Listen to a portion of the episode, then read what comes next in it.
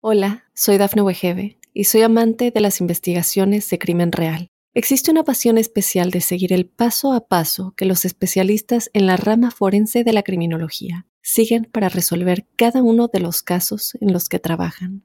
Si tú, como yo, eres una de las personas que encuentran fascinante escuchar este tipo de investigaciones, te invito a escuchar el podcast Trazos Criminales con la experta en perfilación criminal, Laura Quiñones Orquiza en tu plataforma de audio favorita. Óyenos audio. Advertencia. El siguiente episodio tiene contenido que puede molestar la sensibilidad de algunas personas. Bienvenidos a Pasión que Mata.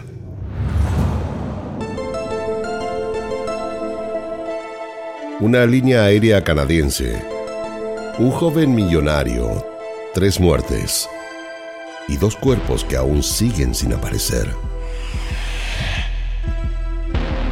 Esto es Pasión que Mata, una producción original de Óyenos Audio, en donde analizamos los asesinatos más terribles, las historias de celos, engaño, abandono y ambición que llevaron hasta la locura a sus protagonistas.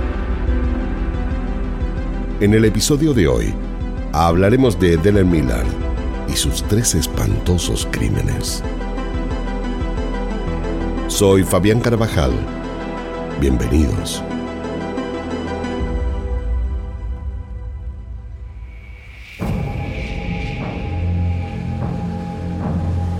Dellen Miller nació en 1985. Fue el único hijo del matrimonio constituido por el piloto Wayne Miller y la ex azafata de Air Canadá, Madeleine Burns. Creció en la ciudad de Toronto y desde joven trabajó con su padre en la compañía, fundada por su abuelo en los años 60. Era el único heredero de la línea aérea canadiense Miller Air. Desde pequeño, había aprendido a volar a sus 14 años ya piloteaba un helicóptero que su padre le había regalado para su cumpleaños.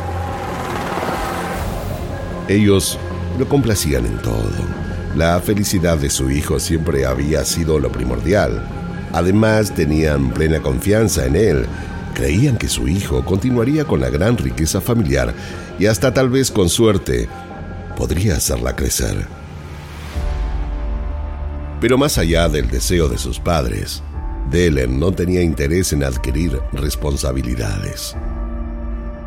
El colegio y los estudios empezaron a ser para él una absoluta pérdida de tiempo y sus padres no fueron contundentes en saber ponerle los límites necesarios.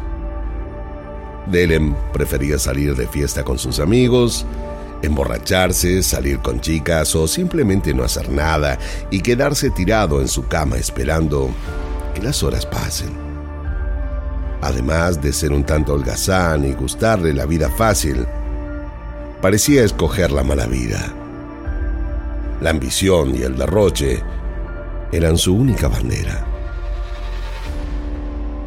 Delen, aunque lo tenía todo, siendo el único heredero de la línea aérea canadiense Miller Air, con padres que lo amaban y su grupo de amigos, eh, no se sentía feliz. Eh, no parecía alcanzarle.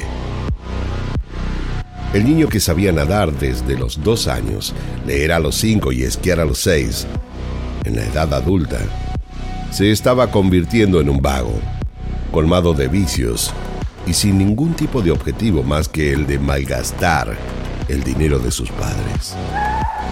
En varias oportunidades, fue detenido por manejar en estado de ebriedad chocar a otros autos o tener reacciones violentas con otras personas en fiestas o reuniones de amigos.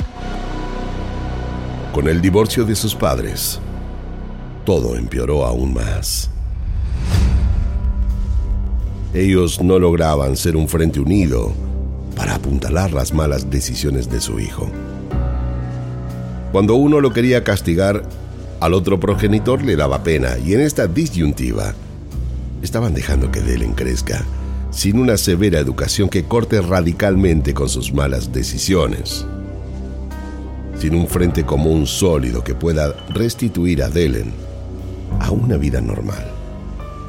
Solo tenían fe de que por arte de magia algo cambie. Además, parecían echarle la culpa a sus malas compañías, haciendo hincapié en que las malas actitudes de Delen tenían que ver con la rebeldía propia de la edad, pero claramente a la vista de todos, se estaban equivocando y mucho. A Delen le gustaba alardear de saberse millonario y no hacía más que excentricidades para llamar la atención de todos. En los recreos del colegio, comía galletitas para perros se tenía mechones de pelo de diferentes colores y se drogaba todo lo que más podía. A él nadie parecía poder ponerle límites estrictos. Al finalizar el colegio había decidido hacerse varios tatuajes, pero uno fue el que más llamó la sorpresa de todos. En una de sus muñecas se había hecho tatuar la palabra ambición. Y lo que podría considerarse un detalle insignificante, con el tiempo, se convertiría en algo premonitorio.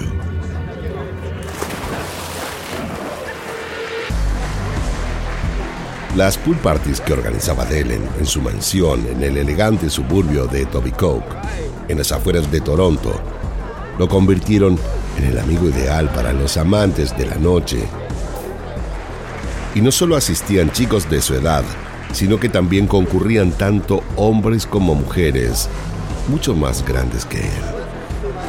Bebidas, lindas mujeres, videojuegos y una flota de autos de lujo que ponía a disposición para que los invitados puedan probar. La vida de Delen se estaba desbarrancando mientras él se creía un verdadero playboy. Además, había comenzado a desarrollar un gusto inusitado por el mundo del delito. Le empezó a gustar demasiado la adrenalina que le generaba traspasar las líneas establecidas. Delinquir empezaba a ser algo realmente placentero para él. El 29 de noviembre de 2012 ocurrió algo que lo cambió todo. Sorpresivamente, Wayne, su padre, ya mayor de 71 años, se había pegado un tiro. Delen fue quien lo encontró. Al ver a su padre tirado en su cama, todo ensangrentado y muerto, llamó a su madre de inmediato. Acabo de encontrar a papá. Está en la cama con un arma tirado al costado. Está muerto, mamá. Fue todo lo que le dijo. Ella no podía creer lo que estaba escuchando. Se puso histérica y condujo a toda velocidad hasta el lugar. Su viaje fue un verdadero infierno. Todos los hermosos recuerdos juntos se le venían a la cabeza. No podía ser que estuviera muerto. ¿Cómo se había suicidado sin siquiera pedirle ayuda? ¿Cómo ella no se había dado cuenta que él estaba así, así de mal?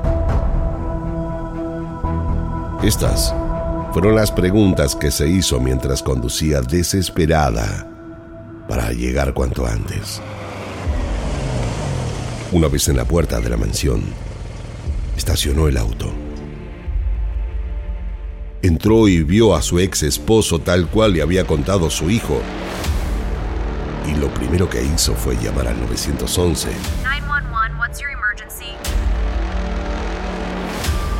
Mientras Delen parecía como ido. En minutos, dos patrulleros se hicieron presentes. Ella los estaba esperando histérica en la puerta. Delen, en cambio, estaba sentado en una silla de la sala, calmo, con la mirada perdida, y no dijo absolutamente nada. Madeleine, en cambio, no paraba de temblar, llorar y preguntarse por qué. Y lo que en poco tiempo extrañó a todos fue que este trágico hecho lo dejó a Delen como el mayor beneficiario de la fortuna familiar, con más del 50%. Pero ese día fue poco lo que pudo decirle a la policía. Al día siguiente Delen fue citado a declarar. Se acercó hasta la comisaría solo, ni siquiera dejó a su madre que lo acompañe. Los oficiales lo hicieron pasar a una oficina más bien pequeña.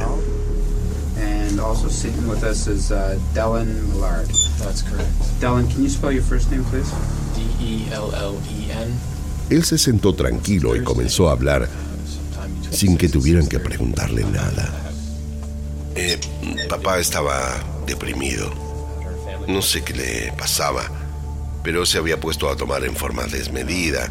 Él siempre llevó una gran tristeza adentro. No era nada nuevo para mí, pero últimamente parecía habérsela incrementado. Igualmente fue algo que nunca compartió conmigo. No sé cómo diablos pudo quitarse la vida. Les dijo. La policía le hizo unas preguntas más de rutina y Delen se pudo retirar del establecimiento.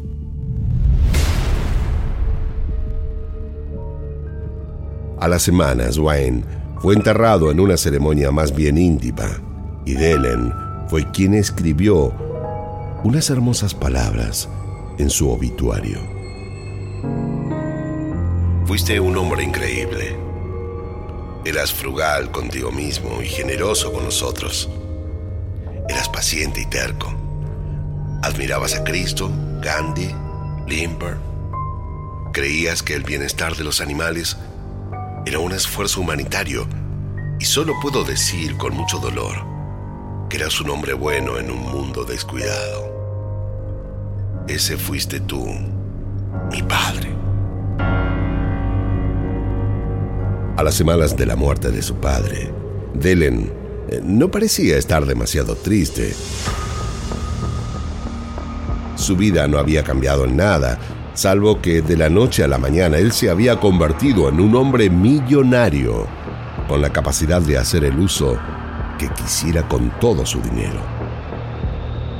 Contaba con un gran patrimonio, muchas propiedades, entre las que había dos condominios, uno adquirido en esos mismos días por 650 mil dólares, un campo de 45 hectáreas, la mansión en Etobicoke, una gran variedad de autos caros, cuentas bancarias suculentas, helicópteros y aviones, y lo que quiso hacer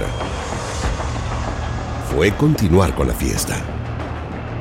Invitaba a sus amigos a su casa, salía de viaje solo o acompañado, eh, se veía con muchas mujeres, tenía más de una novia y jamás iba a trabajar.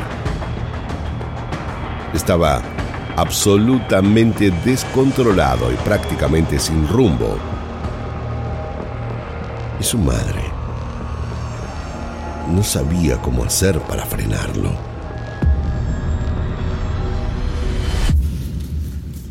Hola, soy Dafne Wegebe y soy amante de las investigaciones de crimen real. Existe una pasión especial de seguir el paso a paso que los especialistas en la rama forense de la criminología siguen para resolver cada uno de los casos en los que trabajan. Si tú, como yo, eres una de las personas que encuentran fascinante escuchar este tipo de investigaciones, te invito a escuchar el podcast Trazos Criminales con la experta en perfilación criminal, Laura Quiñones Orquiza en tu plataforma de audio favorita. Tim Bosna y Charlene eran una joven pareja de casados. Tenían una hija de apenas dos años y vivían en la ciudad de Ancaster, en Hamilton, Ontario. Dos jóvenes trabajadores, dedicados a crecer en sus proyectos. Para uno de los negocios que querían encarar fue que habían decidido vender uno de sus vehículos, una camioneta doble cabina con caja Dodge Ram diesel negra. Pedían 24 mil dólares por ella. Como no conocían a nadie cercano que la quisiera, habían decidido publicarla en Internet. Y lo cierto es que pese a que muchos se habían mostrado interesados, la camioneta seguía sin poderse vender. Allí fue que Delen apareció en sus vidas. Se mostró sumamente interesado por la camioneta y les pidió si podría ir a probarla.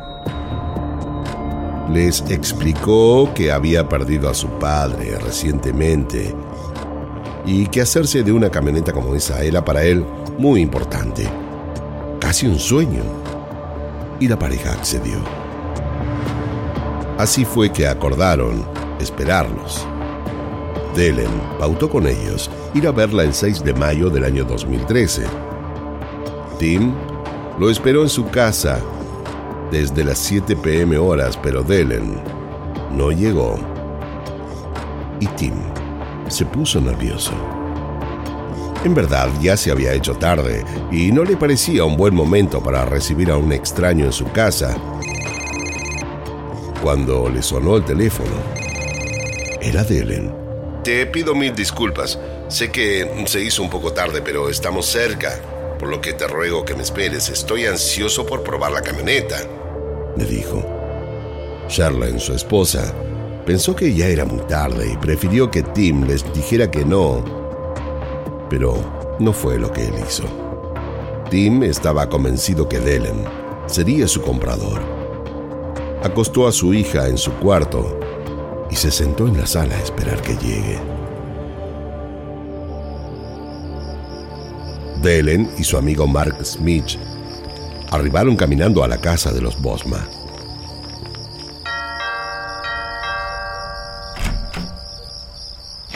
Adelen se lo vio contento. Sonreía y a simple vista les pareció un hombre confiable, todo lo contrario de su compañero Mark, que más bien lo observaron como un hombre callado y hasta un poco retraído. No entendieron cómo habían llegado caminando, pero ellos les dijeron que un amigo iría a buscarlos más tarde. Lo cierto era que habían estacionado su GMC Yukon fuera de la vista de los Bosma y adentro de ese vehículo habían dejado al perro callejero que Delen había traído desde México. Como Delen era quien probaría el auto, se ubicó al volante de la camioneta y su amigo Mark en el asiento trasero. Tim subió adelante en el lugar del pasajero y esa fue la última vez que Charlene vio a su marido.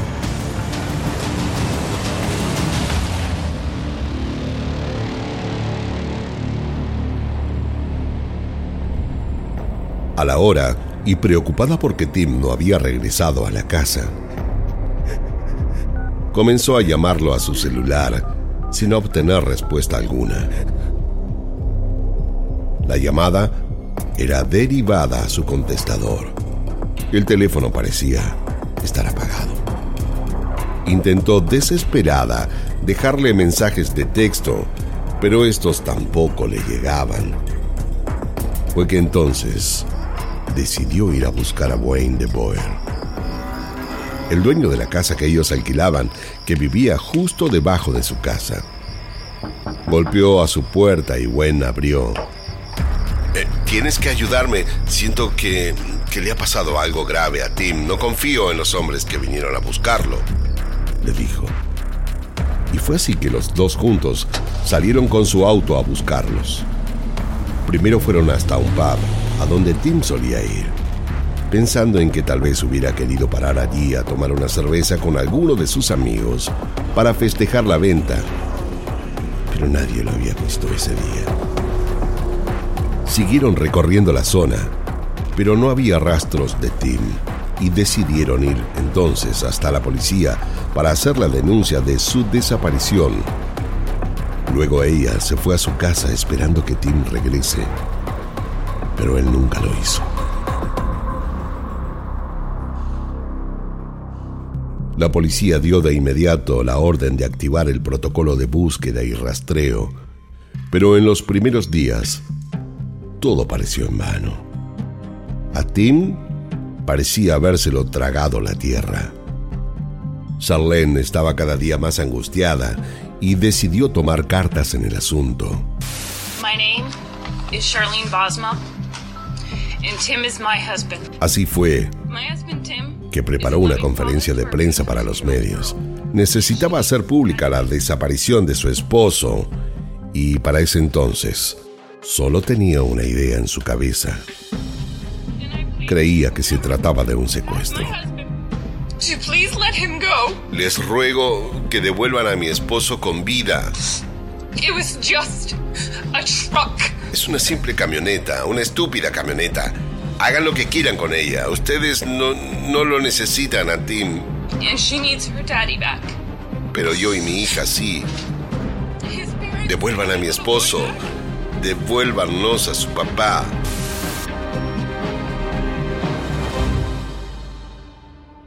La investigación continuó.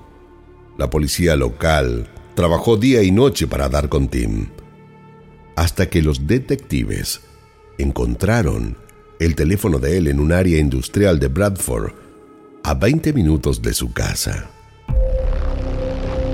Unos días antes de este hecho, otro hombre había mostrado su camioneta que también estaba en venta. Una Dodge Ram a dos jóvenes que tenían la misma descripción de los que habían ido hasta la casa de Tim. Este hombre, Igor Tumanenko, era un ex veterano de guerra y les dijo a los oficiales algo que le había llamado la atención. Uno de los que había ido a probar su camioneta tenía un tatuaje en su muñeca con la palabra ambición. Todo parecía indicar que se trataba de Delen. Con la descripción de Tumanenko del tatuaje, la policía logró llegar hasta Delen Miller y este fue arrestado. Su madre, Madeleine, ya sabía lo que estaba ocurriendo. El tráiler de su hijo se encontraba en la entrada de una de sus propiedades y cuando ella quiso abrirlo, no pudo. Ni bien Delen fue arrestado, la policía comenzó con todos los allanamientos en sus propiedades hasta que llegaron a la residencia donde se encontraba el tráiler. Dentro estaba la camioneta robada. Todo en su interior había sido desmoronado. Gracias al luminol, producto que usa la policía para ver rastros hemáticos, encontraron la evidencia de sangre dentro. También hallaron rastros de pólvora y un casquillo de bala. En otras de las propiedades, en la granja en Waterloo, hallaron un gigante incinerador industrial de unos 3 metros de ancho. Esa máquina había sido adquirida por Delen el año anterior por la suma de 15.424,50 dólares. Y a todos les había llamado la atención su compra. Pero les había dicho que la había adquirido porque iba a poner con su tío veterinario un crematorio para animales. Y todos no hicieron otra cosa que creerle. Los peritos forenses examinaron el aparato y hallaron fragmentos de huesos y dientes. Los detectives de homicidios suponían que habían encontrado lo que quedaba de Tim. Pero el fuego y las altas temperaturas les impidieron poder hacer una identificación correcta de ADN. Cerca de esta propiedad había un hangar de la empresa Miller Air que tenía cámaras de seguridad y en ellas pudieron ver a dos hombres entrando a la una y media de la madrugada del día de la desaparición de Tim y a un perro trotando detrás. En ese hangar era donde había estado guardando la camioneta de Tim Bosma antes de ser movida al tráiler. Coincidentemente, ese día Delen les había enviado un mensaje a los empleados del hangar. Por políticas aeroportuarias nadie debe presentarse en el hangar hoy por ningún motivo. El mecánico responsable del sector sumamente extrañado le había preguntado, ¿Yo tampoco? tú menos. No te vendrá nada mal que te tomes el día. No te preocupes.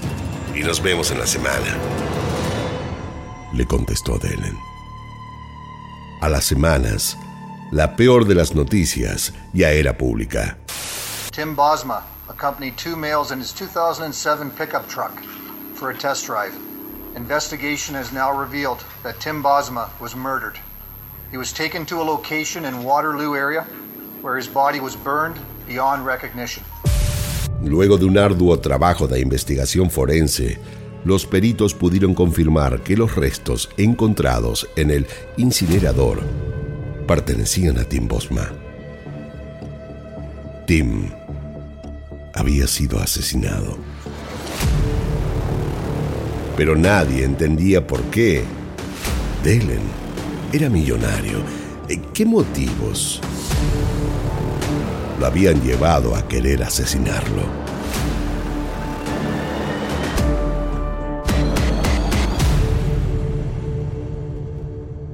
Hola, soy Dafne Wegebe y soy amante de las investigaciones de crimen real.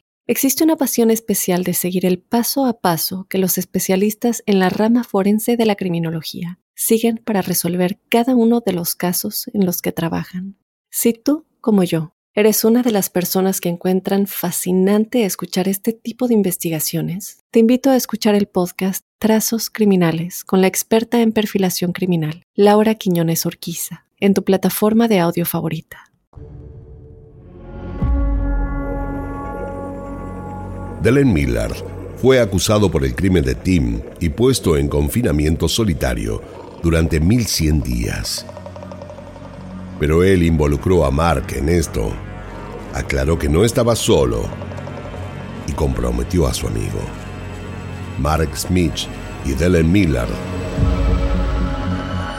se habían conocido cuando ambos abandonaron el colegio. Se hicieron grandes amigos y juntos habían estado vendiendo estupefacientes. Tenían mucho en común. Eh, se sentían atraídos por la marginalidad, los robos, los asesinatos y la violencia. Y así fue que a modo de juego comenzaron con lo que ellos mismos llamaron misiones.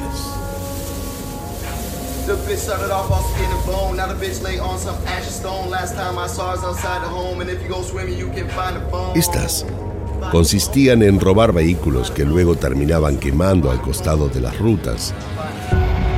No buscaban dinero, lo hacían porque disfrutaban de poder ejercer violencia sobre alguien, sacarle sus pertenencias y romperles el auto en señal de vandalismo y poder. No lo hicieron una, sino mil veces. Pero con Tim había sido distinto y las cosas se le habían ido de las manos. Luego de que Delen fue arrestado, la policía fue por Mark Smith y también él fue detenido y acusado de asesinato en primer grado. Today, the Hamilton Police Service arrested Mark Smitch, 25 years, of Oakville, Ontario. He will face a charge of first degree murder. Para esa instancia, solo se echaban la culpa mutuamente. Eh, la lealtad entre ellos parecía ya no existir y solo buscaban con mucho ahínco poder salvarse. La prensa que siguió el caso de cerca eh, no podía creer cómo un joven que lo tenía todo había sido capaz de algo semejante y cada día se daban a conocer más y más elementos de la escabrosa vida de Edelen y del brutal asesinato de Tim. Entre ellos, salió a la luz la existencia de otro crimen, el de una ex novia de Delen, Laura Babcock, de apenas 23 años, a quien nadie había podido hallar. Pero, ¿Quién era Laura Babcock? ¿Y cómo había sido su relación con ella? Laura Babcock era una atractiva joven, graduada en la Universidad de Toronto. En el año 2008 la vida de ella se cruzó lamentablemente con la de Delen. Ella quedó enamorada al instante, pero lejos de tener una relación formal, eran una especie de amigos con derecho. Ella sufría de ansiedad y depresión antes de conocerlo a él. Pero con este vínculo, su inestabilidad emocional se vio acrecentada. Como la relación no prosperaba y él solo quería un vínculo sexual, ella decidió terminar y al poco tiempo conoció a otro chico, Sean Lerner, con quien logró establecer una relación más estable y se pusieron de novios. A los casi dos años, Sean decidió terminar con ella. Esto la entristeció mucho y aunque lograron terminar en buenos términos, ella se deprimió. Lo extrañaba y se sentía mal por no poder lograr hacer crecer ningún vínculo. Comenzó nuevamente a entrar en estado de depresión y decidió automedicarse. Su vida volvió a ser una pesadilla. Salidas nocturnas, borracheras y hasta decidió trabajar como acompañante sexual para tener más dinero y gastárselo en ropa, alcohol y drogas. Su expareja decidió acercarse para poder ayudarla. Él le arrendó una habitación de hotel para que tenga donde vivir y le regaló una computadora para que busque trabajo. Quería que ella vuelva a ser la misma de antes. Verla así eh, lo tenía destrozado. Pero lo que él no sabía era que ella seguía viéndose con Ellen. Y él no era en nada una buena compañía para Laura. Delen estaba de novio con Cristina Nudga. En una de las tantas veces en que él se ausentaba sin decirle a dónde o con quién saldría, ella lo siguió y ahí se dio cuenta que la estaba engañando. Estaba enfurecida. Laura supo por Delen de la situación y en un encuentro con él anotó el teléfono de Cristina y le escribió de forma burlona, dándole a entender que Delen era de ella y que con ella la pasaba mejor. Esto no hizo más que empeorar aún más las cosas. Cristina estaba fuera de sí y Delen eh, solo quería que se calme. No puedo verte así. Necesito que te calmes. Esto que hizo es inadmisible. No, quiero que te enojes conmigo ni te pongas así. Yo te prometo que arreglaré las cosas. Primero voy a lastimarla. Luego la haré irse. Te prometo que la sacaré de nuestras vidas para siempre. Nunca más te va a molestar. Me había prometido. Delen estaba convencido que Laura no pararía y él estaba dispuesto a hacerla desaparecer. Fue hasta una armería del centro de la ciudad y compró un revólver Smith Wesson calibre 32.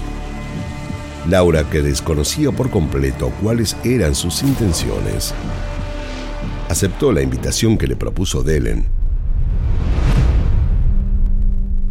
Y el 3 de julio, Laura se levantó de la cama, tomó una ducha y se vistió lo más sexy que pudo.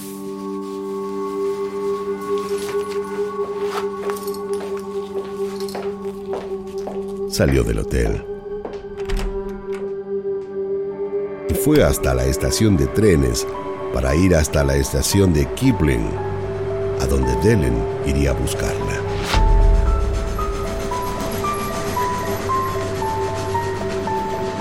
Cuando ella llegó, él estaba en la playa de estacionamiento esperándola. Juntos fueron hasta la casa de él en Etobicoke y a ella no se la volvió a ver jamás. Desde el auto, Delen le envió un mensaje de texto a su amigo Smith. Estoy en una misión. Volveré en una hora, escribió. Laura había desaparecido La familia y su exnovio Swan en un principio pensaron que se trataba de una más de sus desapariciones, pero con el correr de los días comenzaron a preocuparse. Decidieron ir a la policía y hacer la denuncia, pero dada la vida de Laura, a nadie pareció preocuparle demasiado y la causa se enfrió. Pero Swan se negó a aceptarlo y siguió buscándola. Cuando al año se enteró que Delen había sido detenido por asesinato, ató cabos y creyó que la desaparición de Laura tenía que ver con un homicidio. Y encontró a Delen como el único culpable. Se comunicó de inmediato con la familia de Laura. Si Delen tuviese algo que ver, si fuese él que le hizo algo, les dijo. Y lo que en un principio pareció no importarle en demasía a la policía, ahora parecía ser relevante.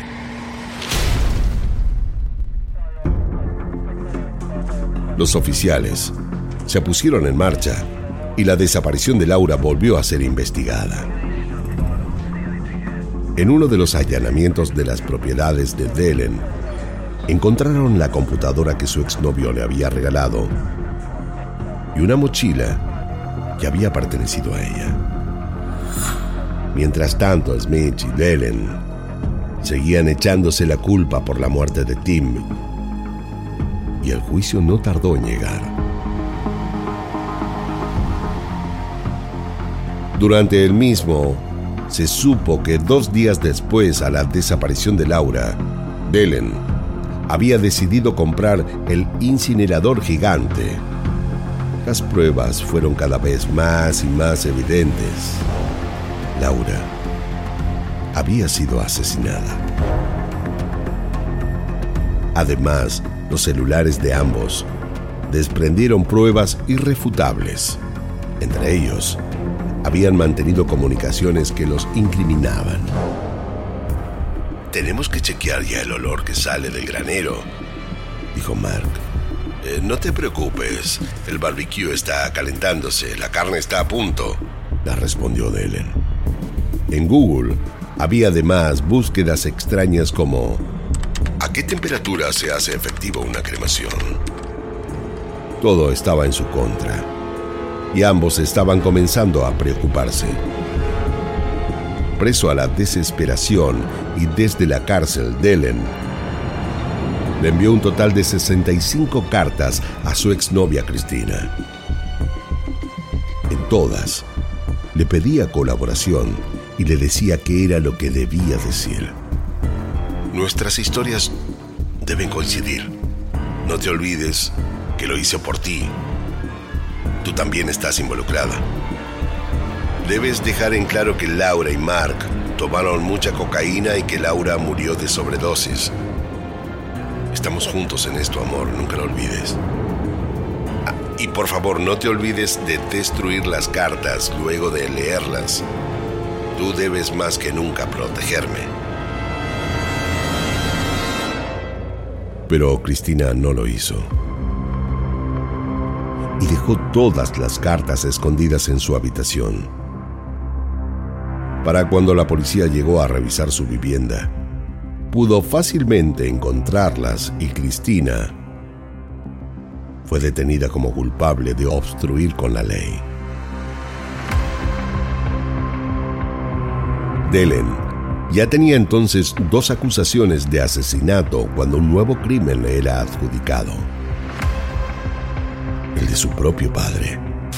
I'm Omen Qureshi at the University Avenue Courthouse, where three time convicted killer Dylan Millard was back in court, this time for sentencing submissions for the murder of his father. Para la justicia, no se trataba de un homicidio más, sino que debía reabrirse el caso para ser investigado como homicidio. Allí, Dylan, para no pagar los costos de los abogados, fue que tomó la decisión de representarse a sí mismo. concurrió al juicio muy bien vestido con un traje de una marca top, anteojos de sol y un tono desafiante. Adelen parecía no importarle nada. Se había manejado siempre con tanta impunidad que esta vez no lo hizo de manera diferente.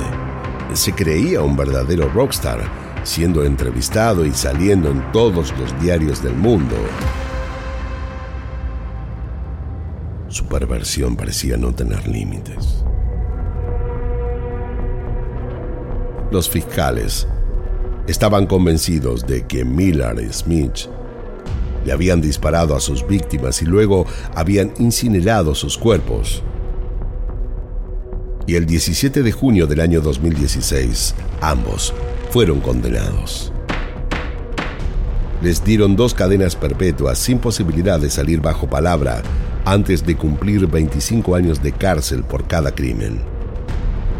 Pero aún quedaba pendiente el juicio por la muerte de su padre. Lo que se supo fue que Wayne creía que su hijo podría arruinar el trabajo de generaciones familiares y decidió hablar con él. No te daré más dinero si esto no cambia. No estoy dispuesto a que arruines la empresa familiar. Si no haces otra cosa, olvídate para siempre de la vida de millonario que has llevado hasta el día de hoy, le dijo.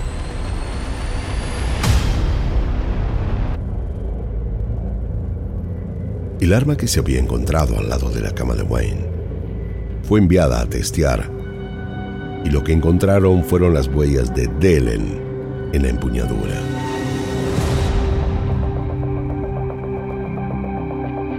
Así Delen fue sometido a otro nuevo juicio y el 18 de diciembre del año 2018, Delen fue declarado culpable por el homicidio de su padre y sentenciado por tercera vez a cadena perpetua.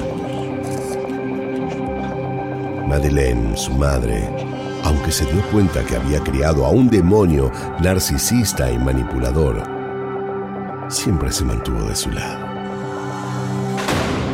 Delen morirá en la cárcel y la vida de millonario parece haber quedado atrás para siempre.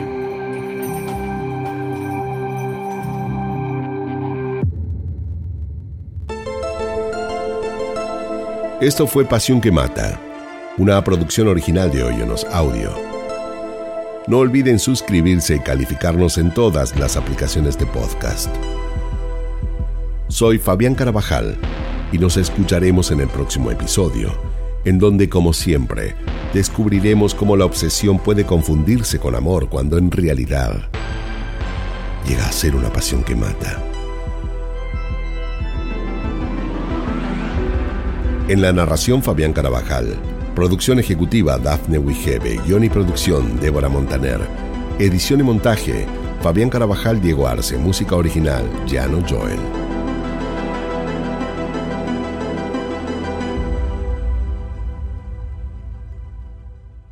Hola, soy Dafne Wegebe y soy amante de las investigaciones de crimen real. Existe una pasión especial de seguir el paso a paso que los especialistas en la rama forense de la criminología siguen para resolver cada uno de los casos en los que trabajan. Si tú, como yo, eres una de las personas que encuentran fascinante escuchar este tipo de investigaciones, te invito a escuchar el podcast Trazos Criminales con la experta en perfilación criminal, Laura Quiñones Orquiza, en tu plataforma de audio favorita.